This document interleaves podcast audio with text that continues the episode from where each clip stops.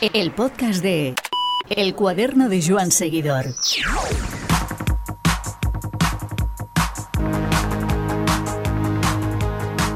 El maratoniano Marino Lejarreta, el bien llamado Junco de Berriz, ha sido una de las grandes personalidades del ciclismo español en el Giro de Italia.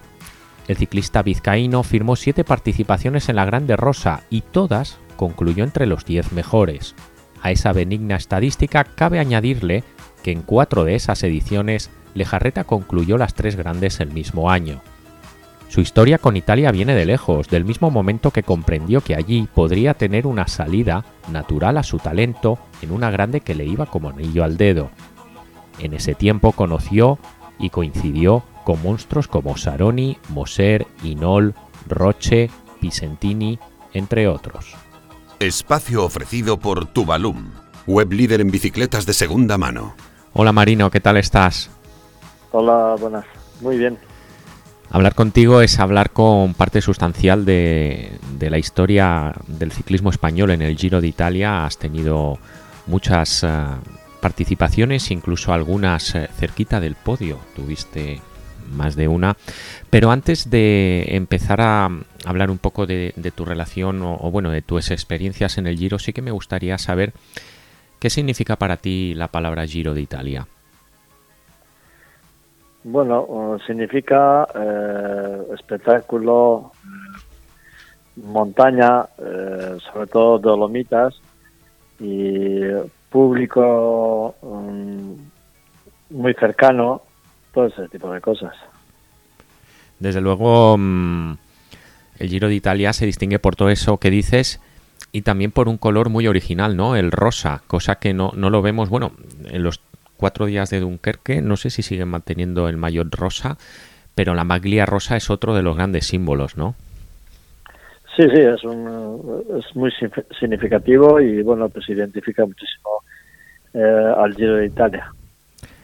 Porque mm, ¿Tu relación con Italia como país cómo es? Eh, ¿Te gusta? ¿Te gustan sus ciudades, sus paisajes? ¿Te gusta su gente, su cultura?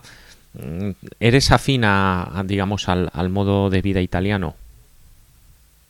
Sí, eh, al final, bueno, pues eh, cuando fui a correr a un equipo de San Marino, que prácticamente es como Italia, pues eh, me di cuenta que, bueno, sobre todo en la zona donde yo me movía, que era la zona de Lomaña, pues tenía mucho parecido a las costumbres de los que teníamos aquí en el País Vasco, ¿no? Aunque no somos iguales, pero, pero bueno, sí, sí había ciertos parecidos y, y luego con relación al ciclismo, pues eh, tenían una, pues, una cercanía importante con los ciclistas y se amaba el ciclismo de una manera muy especial y todo eso hizo que me enganchara con, el espíritu italiano. Porque tú, Marino, eh, vienes, bueno, eh, corres en los años 80. Entiendo que saber del Giro de Italia en tu infancia tenía que ser complicadísimo, ¿no? Bueno, mm, al final yo creo que el CAS y José Manuel Fuente son los que me abrieron un poco eh, Italia, ¿no?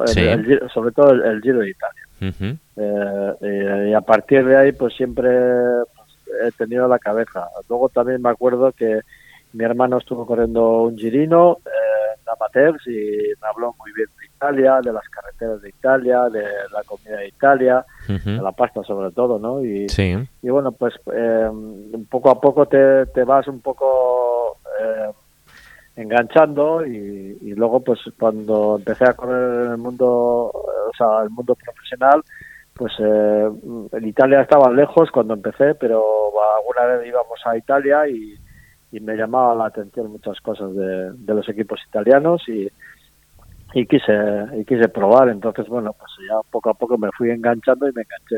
¿Tienes algún recuerdo así de infancia o de joven de los años que José Manuel Fuente destacó en el Giro de Italia, que estuvo incluso cerca de ganarlo, eh, que te marcara o que recuerdes especialmente hoy en día?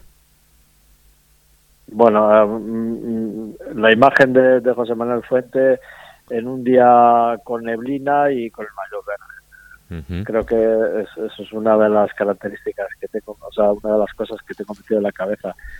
también estuvo Galdos, ¿no? Con el famoso Estelvio que no pudo conseguir eh, la, victoria del Giro. Qué cerquita quedó. Sí, sí. Qué cerquita quedó, desde luego. Em, en... Me has hablado de Galdos, me has hablado de Fuente, pero el, Giro de Italia también tuvo buenas actuaciones de Miguel Marilasa, anteriormente, muchos años antes, Miquel Poblet, eh, había, pues, tiene muchas victorias, de hecho, en, en Italia. Al final eh, era mm, un poquito centrarse en ese estilo de nombres para saber que ahí tú podías tener, eh, bueno, pues tus oportunidades, ¿no? En Italia. No, yo empecé a vivir el ciclismo en la época del CAS, ¿no? Pero pues ya en la época de, Fuente y de Chomi Peruena y de Lasa y toda, toda esta gente, ¿no? Y, bueno, pues eh, luego pues tú vas enganchándote al, ciclismo y, y, los vas en, pues eh, admirando, ¿no? Y, y es una gran referencia que tienes en la cabeza y, y luego pues cuando tú lo, lo practicas pues esa gente pues, lo como tienes idealizados pues eh, quieres parecerte a ellos y, y, bueno pues ahí, ahí sigues en el camino corres en Teca en el año 82 el año de, de tu victoria en la Vuelta Ciclista a España por por el, la descalificación de Ángel Arroyo y a continuación te vas al, al Alfalum. ¿Por qué decides irte a Italia? Bueno, la cosa venía un poquito anterior, ¿no? Sí.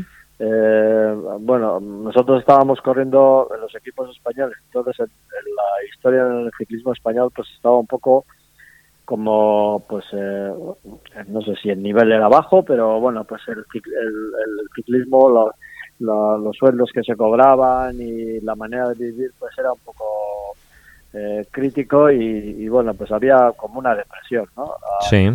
al nivel moral y, bueno pues eh, eh, veíamos que aquello pues no pues era moralmente un poco difícil no pues nuestro mundo aparte de las carreras de España pues nosotros movíamos mucho a Francia y, y cuando íbamos a correr a Francia pues éramos corredores de, de segundo nivel. Y bueno, pues eh, eh, cuando vas conociendo cosas y, bueno, pues ya te digo, yo en el año 81 eh, fui a preparar el Campeonato del Mundo de Praga, a, nos, mandó el seleccionador a correr unas carreras en Italia. Y con un, con un equipo italiano que era un plan y que bueno pues hacíamos éramos como parte del equipo no y, bueno, pues empecé a conocer cómo funcionaba el ciclismo italiano y me enamoré de, esa situación y, bueno, pues em, pensé que, mm, que un día debería de correr en un equipo italiano y, empecé pues a moverme por mi cuenta para ver si podía, podía conseguir correr en un equipo italiano. Y bueno, pues en el año 82 llegó la, la posibilidad eh, no conocían el equipo, que era el Alfalún, y en el Campeonato del Mundo de, Inglaterra, en Goodwood, eh, pues eh, se me presentó el director del equipo de Alfalún, el Franchini, y me hizo la, la, propuesta de, correr en, Italia. Automáticamente, pues eh, dije que sí. Y, bueno, pues ahí empezó la, la historia con, con Italia. ¿Había realmente un sueldo, o sea, había realmente un salto tan importante en el sueldo? Mm, eh, no, pero pero la, la forma de, de, vivirlo y, y, todo eso, yo creo que el nivel el nivel medio sí había un salto importante, el nivel medio. Luego ya a partir porque y justo a partir de, de, ese año pues empezó a mejorar. Desde luego después del 83 no te digo nada, ¿no? Pero a mí, yo tuve oferta en España eh, similar que la italiana, ¿eh? pero bueno, yo es que ya quería correr en un equipo italiano, sí o sí, entonces no me, el, dinero no era lo más importante, sino que yo quería probar el, ambiente del ciclismo italiano. Bueno, al final en ese ambiente si cree eh, el dinero no es igual el factor de entrada, pero sabes que, tienes más mm, margen de progresión sobre todo y, que si progresas y, y, optas a más, pues obviamente todo eso también acabará repercutiendo en, en el tema de, del dinero. Porque cuando comentas que conociste el ciclismo italiano en aquellas carreras de previas al Mundial del año 81, ¿qué es lo que te encuentras? ¿Qué es lo que realmente dices, me enamoro, pero por qué? ¿Qué es lo que, qué elementos ves en, esas carreras que, te enganchan al ciclismo italiano?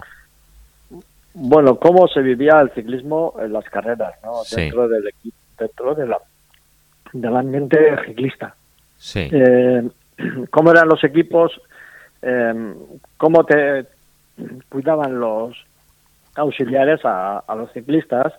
Eh, nos venía a recoger la ropa para limpiar, para si no nosotros estábamos acostumbrados a, estábamos acostumbrados a pues a limpiar nuestra propia ropa después de terminar las carreras pues en la habitación todos los días hacíamos el, lavado de ropa y al día siguiente pues utilizabas otra y se, secaba y cosas así. Pues allí, por ejemplo, te venía el auxiliar, el masajista, te recogía la ropa y al día siguiente te lo daba limpia.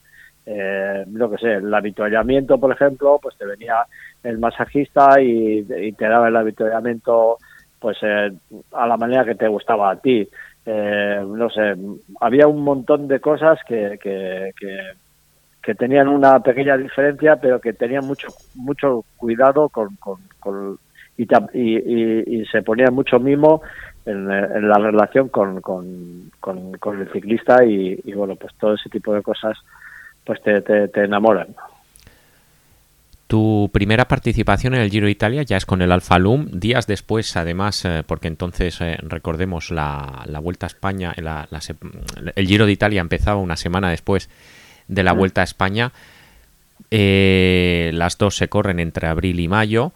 Y, mm. afrontas por primera vez un reto que es correr dos grandes vueltas pues en siete semanas, con una de descanso por medio. ¿Cómo se afronta ese reto? Bueno, menos que una semana, porque acababa un domingo y empezaba el sábado siguiente. Sí, seis días, sí. Pero bueno, eh, ¿cómo afrontas? Pues con, normalidad eh, y con esperanza. Eh, bueno, sabías que el Giro de Italia, si acababa sin forma la Vuelta a España, pues el Giro de Italia empezaba sin forma. Y bueno, era una incógnita de, que, de, cómo podían salir las cosas, pero bueno, pues eh, con normalidad. Entonces tampoco teníamos la, mentalidad que se puede tener hoy en día de, calcular todo al 100%, sino que era más de, impulsos y de sensaciones. Y bueno, pues sí es cierto que la vuelta, el Giro de Italia se me hizo un poco largo y, y un poco duro, ¿no? Después de aquella vuelta a España tan intensa que tuvimos. Claro, fue la vuelta del 83, la famosa del, del 83 y prácticamente sin tiempo a saborear el, segundo puesto al lado de un monstruo como Bernardino en el, en el podio, te coges las maletas y para Italia está claro que eh, obviamente entonces no existía la super especialización y, y, las medidas que, que existen hoy en día pero sí que es verdad que cierto nerviosismo podría recorrer ante, ante, ante algo que para ti era desconocido, ¿no? ¿Cómo recuerdas aquel el Giro del, del 83?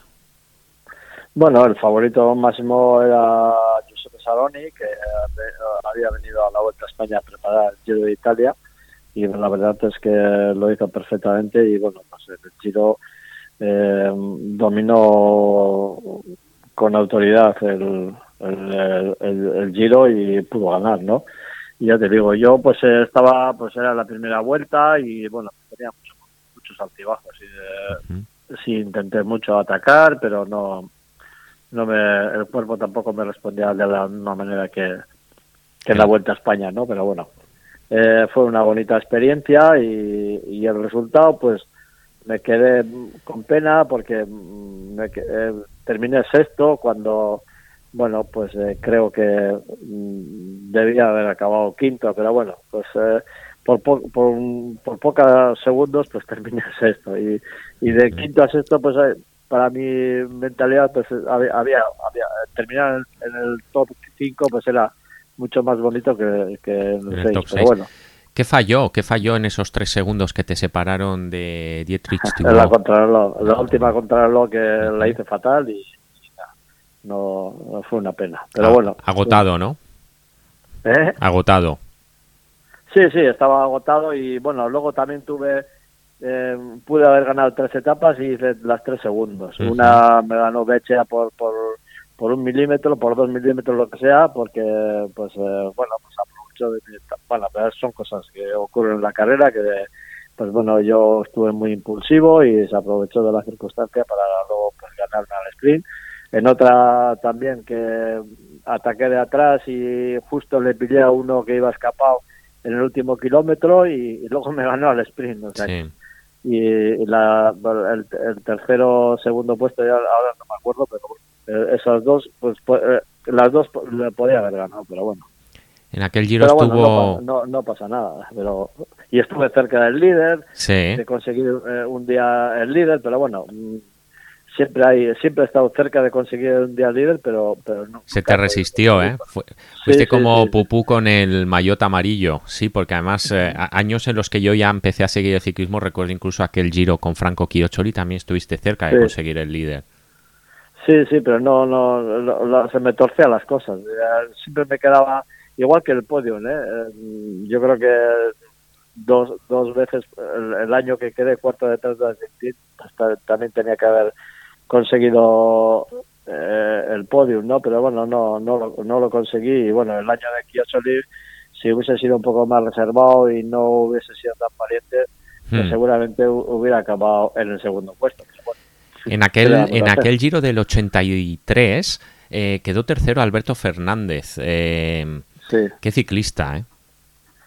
Sí, Alberto era un corredor que igual no era de una clase súper excepcional, pero era un, trabajador impresionante. Eh, trabajaba como ninguno y, era muy constante. Y bueno, con él siempre he tenido, tuve muy buena relación porque fuimos compañeros en Teca. Mm, y bueno, pues eh, me acuerdo que en ese 83 en, en, anduvimos escapados, no, en el 83, no, en el 84, anduvimos escapados en la etapa de los Dolomitas y, y bueno, pues al final nos pillaban por detrás, ¿no? Pero bueno, eh, con el Giro también eh, eh, tenemos una cierta relación con, con él los que miramos aquellos años, desde luego, lo, vemos con una tremenda nostalgia, sobre todo porque emergen nombres que realmente eran increíbles, ¿no? O que ahora los vemos como auténticas leyendas, ¿no? ¿Qué nos podrías contar de tus experiencias con Giuseppe Saroni? Bueno, pues era un corredor que tenía una, mm, una potencia excepcional, eh, no era tan estiloso como Moser, pero bueno, pues tenía su punta de velocidad y, y bueno, pues en su momento pues era uno de los grandes ídolos de, de del Giro de, de, Italia. junto con Moser, yo creo que tuvieron compaginaron eh, eh, la, la versión de, duplicidad en, en, en la historia italiana y, había los moserianos y los, y los de Saroni. Yo me acuerdo que en el hotel que estaba en San Marino era pues los, dueños eran un matrimonio y, bueno pues eh, la mujer era de Saroni y, el, el, padre o sea su marido era de Moser y además muy muy muy los dos muy apasionados verdad Sí, sí, muy apasionados, porque en Italia se vivía con pasión esas cosas, ¿no? Sí, sí, sí. Pero en la época de Moser y Saroni yo creo que han sido, bueno, de los que yo conocí desde luego, en la época que los tifosis más identificados estaban con cada uno con su ídolo. Porque Marino, eh, si dijésemos que esta dualidad que tú comentas, pues la vimos eh, unos 30 años antes con Bartali y Coppi, Bartali siempre era el ciclista más de casa, más cercano, más local, más piadoso, religioso y demás, y Coppi era como más cosmopolita, más eh, por impulsos y demás. En esta misma comparación, ¿quién sería Bartali y quién sería Coppi en el caso de Moser y Saroni? No sé, mm, no sé cómo decírtelo, pero bueno, Moser era un, corredor eh, más de clásicas, eh, y Saroni era como, como más explosivo, no, no sé cómo se veía como, como con más chispa y bueno, no, yo creo que no tienen que ver eh, la relación como, no, yo tampoco a, a Bartali le conocí, pero a Kobe no le conocí como ciclista, ni uno ni al otro le conocí, ¿eh? pero entonces no, no, no puedo hacer una... Gino Bartali, además, en los años que tú corriste, era un asiduo en la, en la carrera. Sí, sí, sí, sí, era un personaje eh, muy entrañable y muy cercano a todos. Yo con él tuve, pues bueno, buena relación porque él era muy cercano a todo el, a todo el mundo y se movía. Igual que por ejemplo en Francia ¿eh? Pulidor sí. eran dos figuras similares no siempre estaban alrededor de la carrera haciendo relaciones públicas y... gente humilde gente humilde que estaban eh, al pie de calle y se acercaban o sea que tenían muy buena relación con, con el público y con todo el mundo no no iban eh, con el pecho fuera sino que eran personas normales que que, disfrutaban del ciclismo.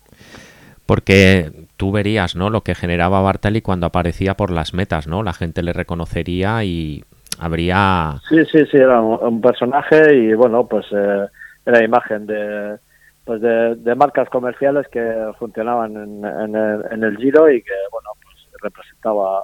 Eh, los dos han hecho cosas parecidas ¿no? en, la, en la vida y bueno, eh, pues ahí, ahí, han estado, ¿no? Y, dignos de, admirar, Volviendo sobre ese giro del, del 84, eh, ¿de cuántas veces, de, si 100 veces te enfrentas en una gran vuelta a Moreno Argentín, cuántas veces crees que hubieses quedado delante de él y justo aquel año te quedas a 7 segundos del podio? Bueno, yo creo que en general en una gran vuelta yo podía ser superior a Moreno Argentino, eso no significa que le tendría que ganar en todas. No, claro. Eh, eh, pero él era un corredor más de clásicas, de pues, incluso de carreras de una semana no excesivamente duras, porque no, él no era un escalador puro, pero bueno, cuando estaba bien, pues ya sabemos que eh, todo el mundo se defiende también en, en, la montaña. Pero bueno, yo ahí en esa vuelta, pues tuve un día un no un percance, sino bueno, pues una se cortó el pelotón en el, en el último kilómetro y me pilló el corte con, con no sé si puedan 20 segundos, 10 segundos, alguna cosa de eso. Pues fueron fatales. Sí, sí, sí, alguno ya me recordó que igual sí, pues la verdad es que fueron fueron el condicionante de no poder conseguir el, podio. Tu sabor de boca por esos 7 segundos em, fue, malo. No, lo tengo, no lo tengo olvidado el corte de pelotón. Y mm, nunca más has tenido el podio el Giro tan cerca como en esa ocasión. Bueno, yo creo que el, año que más cerca he tenido el podio, o sea, la, aspirar a, una victoria ha sido el año de Chiochelli. Bueno, Estuve cerca, pero me encontré con Chiochelli que era que, que impresionante. para mi posibilidad es infranqueable en ese momento, pero luché para, para hacerlo y creo que en esa lucha pues me, me, me, me, inmolé prácticamente. Ahora vamos al, al, Giro de Chioccioli, pero de aquel Giro del 84 em, está siempre esa famosa leyenda entre Moser y Fiñón, eh, en la cual se dijo que se benefició a Moser. ¿Tú desde la carrera lo percibiste así? Bueno, yo mm, físicamente no, no lo percibí, pero, pero bueno, pero pues, eh, lógicamente, eh, ¿quién éramos en la época que, que éramos en el 84, después de haber batido el récord de la hora en el 80, a finales del 83, que, pues, que resurgió después de ese récord de la hora y que siendo quien era Moser, pues resurgió el gran ídolo de, de Italia y y bueno, pues si se le podría favorecer, pues eh, se lo haría, ¿no? no, es, eso es mi percepción, pero ver directamente ese beneficio, yo no lo he visto, claro, por supuesto. Desde las cunetas sí que detectabais que la gente se volvía loca con Moser, ¿no? Hombre, por supuesto, era el ídolo tal, pero bueno, pero hombre, eh, también creo que a nivel de todos los sentidos, a nivel la organización también estaba deseando que, era Moser. Eso lo tengo clarísimo también.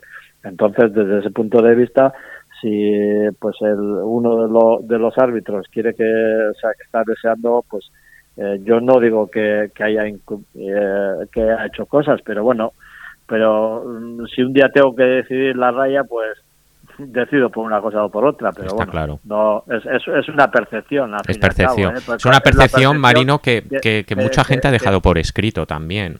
al final. claro, bueno, yo no, yo no me atrevo a decir que quede escrito, pero la percepción existe y es normal. Eh, también te tocó vivir un giro de, rivalidad extrema que fue el del 87, entre Roche y Vicentini. Ya. Aquel también fue tremendo, ¿no? Sí, bueno, Vicentini era un corredor eh, muy particular, que eh, no era muy extrovertido, eh, tenía gente seguidora en Italia, pero tampoco tenía una pasada. Roche, pues se le podía acercar en, en, aprecio, en, aprecio al nivel de Italia, ¿no? Pero bueno, pues y lo malo que tenían es que estaban los dos en el mismo equipo. Entonces, pues Vicentini, como era un color también un personaje un poco especial, pues eh, eh, yo creo que el, hecho de estar allí con, con, Roche en el mismo equipo también le, afectó. El otro tenía, yo creo que Roche tenía más tablas. En el año 90 eh, corres el, el giro que, Buño domina de inicio a fin. ¿Tuviste algún ciclista en tu carrera deportiva eh, dominar una grande a ese nivel como dominó Buño ese, ese giro? Bueno, yo em, em, em, lo que hizo hizo Inol dentro de lo que yo he conocido, pues no no no no, no hay nadie que se le haya asemejado a, lo que hizo Inol en la carrera ciclista. Yo he visto a Inol pues siempre eh, lo hemos considerado, bueno, ese es que ese va eh, va en moto y nosotros vamos en bici, ¿no? Pues hacía de motorista, las, en muchas carreras hacía de motorista y no, o sea que eh, tanta diferencia como con él no me, no me he visto nunca. Y al año siguiente, año 1991, el giro en el que tú tienes la percepción de que podías ah, haber acabado en el podio, ¿no? Sí, pero bueno, pues ahí estuve, estuve cerca, pero, pero pues eso, me encontré con, con, una pared.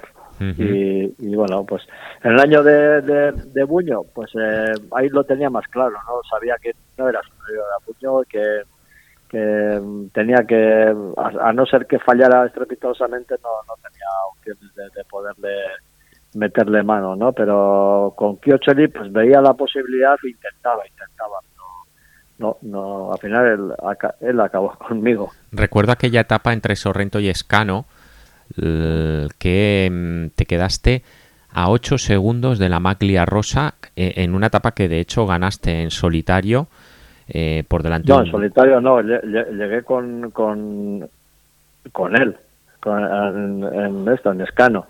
Llegué con Kiocholi, él se puso de líder y yo gané la etapa. Discúlpame, entonces la, información que teníamos era errónea.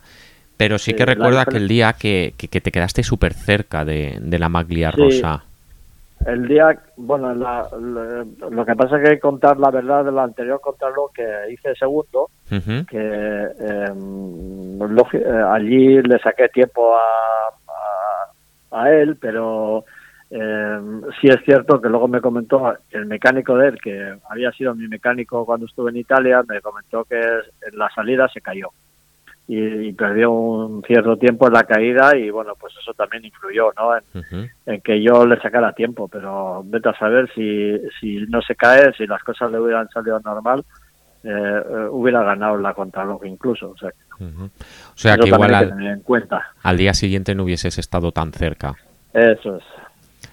No obstante, es en la, en la etapa de por, del Pordoy, recuerdo además, eh, donde Franco Chioccioli se reveló como infranqueable, ¿no?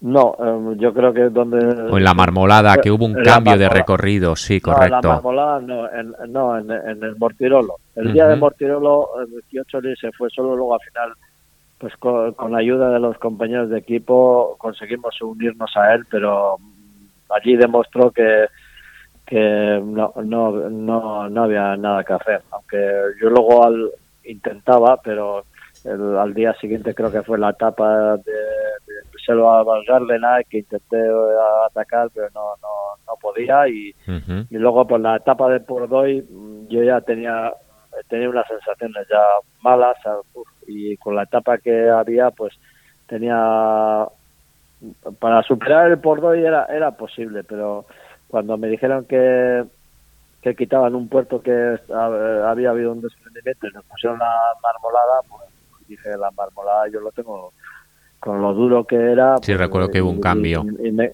y me, encontré allí con, con, un batacazo contra aquella recta de la marmolada, pues que mm, estuve a punto casi de bajarme la bicicleta, pero bueno, conseguí tirar para adelante y perder todas las perder todas las opciones de incluso de estar en el podio.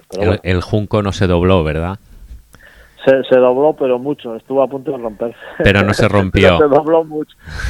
Estuvo a punto de romperse.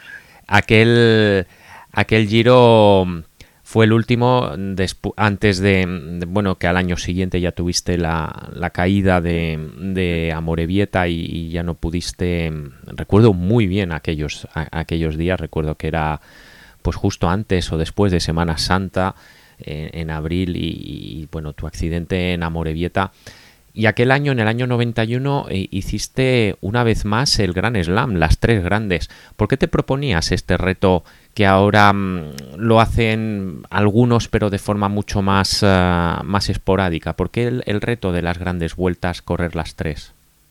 Bueno, pues eh, todo empezó cuando yo era más joven, incluso no era ni ciclista profesional y en mi pueblo había un ciclista que era Uribe Zubía y, que un día, pues en las famosas cenas que solemos hacer aquí en el País Vasco de, los chocos y todo eso, pues un día él comentando pues historias del ciclismo, pues comentaba que una vez hizo por las tres grandes eh, acompañando a, a Fuente y que bueno pues que llegó en el Tour de Francia el último día que yo creo que casi casi dice que perdió hasta la maleta porque ya estaba ya totalmente ido y era una cosa pues que, que era imposible de, hacer casi casi.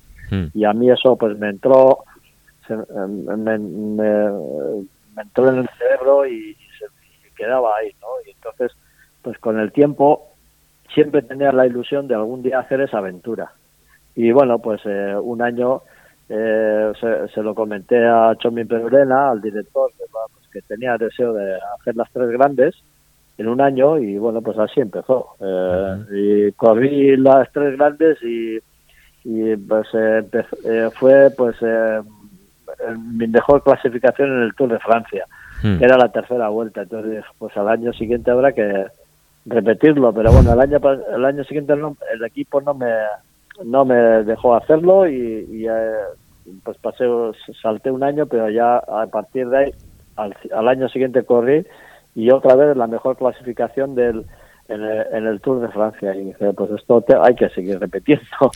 Y así fue. Aunque entiendo que en, son nueve semanas entre todo, eh, repartido en, en, tres meses más o menos, porque entonces, como decíamos, la vuelta se corría en, en abril. Eh, mm. entiendo que ah, debe haber momentos muy bajos, ¿no? En, en, ese, en este tipo de desafíos. No, no, no, la verdad es que era muy cómodo. Ah, sí. A mí, eh, sí, porque. Pues perdona, eh, yo como, como mortal lo veía complicado, sorpréndeme. Ya, bueno, pues ¿sabes qué pasa? Que cuando empiezas a correr una gran vuelta, empieza, una vez que has empezado ya es una cosa, todos los días, pues bueno, sabes que tienes que ir a la tabla, no sé qué, todos los días tienes y, es una dinámica que sigues, sigues y sigues y bueno, pues que no. Y, luego pues al de 20 días pues acaba, ¿no? Y, bueno, pues si empiezas a correr pues una pequeña vuelta aquí al otro, pues tienes la pues tienes que moverte, empezar una carrera con la pues la historia de la carrera, pero yo creo que las grandes vueltas son más cómodas em, para correr. Luego pues el cansancio físicamente ya es otra historia, pero bueno, pues yo por suerte mis cualidades pues me daban para poder asimilarlo bien, ¿no? Y por eso mm, psicológicamente era no, no me resultaba más más cómodo correr una gran vuelta porque no tenía que estar pensando en otra cosa que cada, cada día en lo mismo, ¿no? En, correr y, y, bueno, pues cada etapa tenía su historia, ¿no? Pero hombre, tampoco disputé o sea, quitando el año del, del, del el último, el 91, disputar las tres a tope no no no las no siempre quedaba pues por ejemplo la vuelta a España un poco en el tiempo ¿no? sí. Eh, la utilizaba casi como preparación para las otras grandes vueltas. Ahora que dices esto Marino eh, tú has corrido siete giros de Italia y los siete los has acabado en el top ten. Sí. Bueno pues tenía, explica eh, tu afinidad con el giro.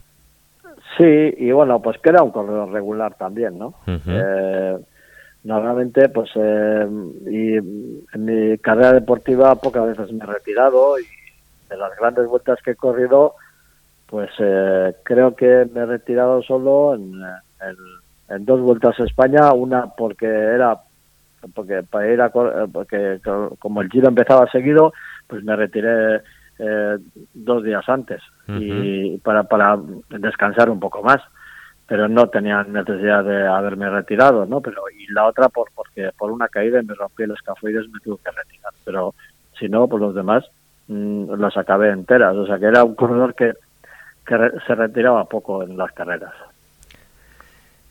¿Tu mejor momento en el Giro de Italia cuál fue?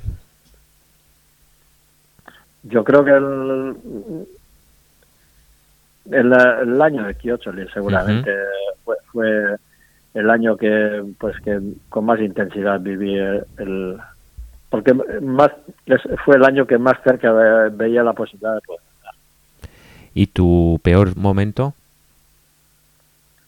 Mi peor momento, mm, pues yo creo que el, en ese mismo año, pero en la marmolada. Ah, sí, sí, en la, marmolada, sí.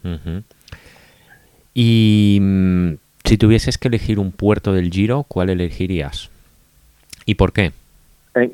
bueno, pues en el sentido de dureza, pues el Mortirolo. En el sentido de dureza. Y no sé, pues así como espectacular, pues las tres cimas de Lavaredo. Tres cimas de Lavaredo. Sí. Y por último, ¿cómo describirías el Giro de Italia comparado con las otras dos grandes, la Vuelta y el Tour? Hombre, mm, el Tour me parece una carrera que es la más importante, pero pues eh, como muy materialista. Eh, la vuelta como la carrera de casa y, el Giro de Italia como el alma del ciclismo, más o menos sería así. Ole, el alma del ciclismo, buen titular para acabar la, la charla, Marino. Muchas gracias por el rato que nos has dedicado. Vale, no hay de qué. Carretera, montaña, gravel, eléctricas, tubalum.com.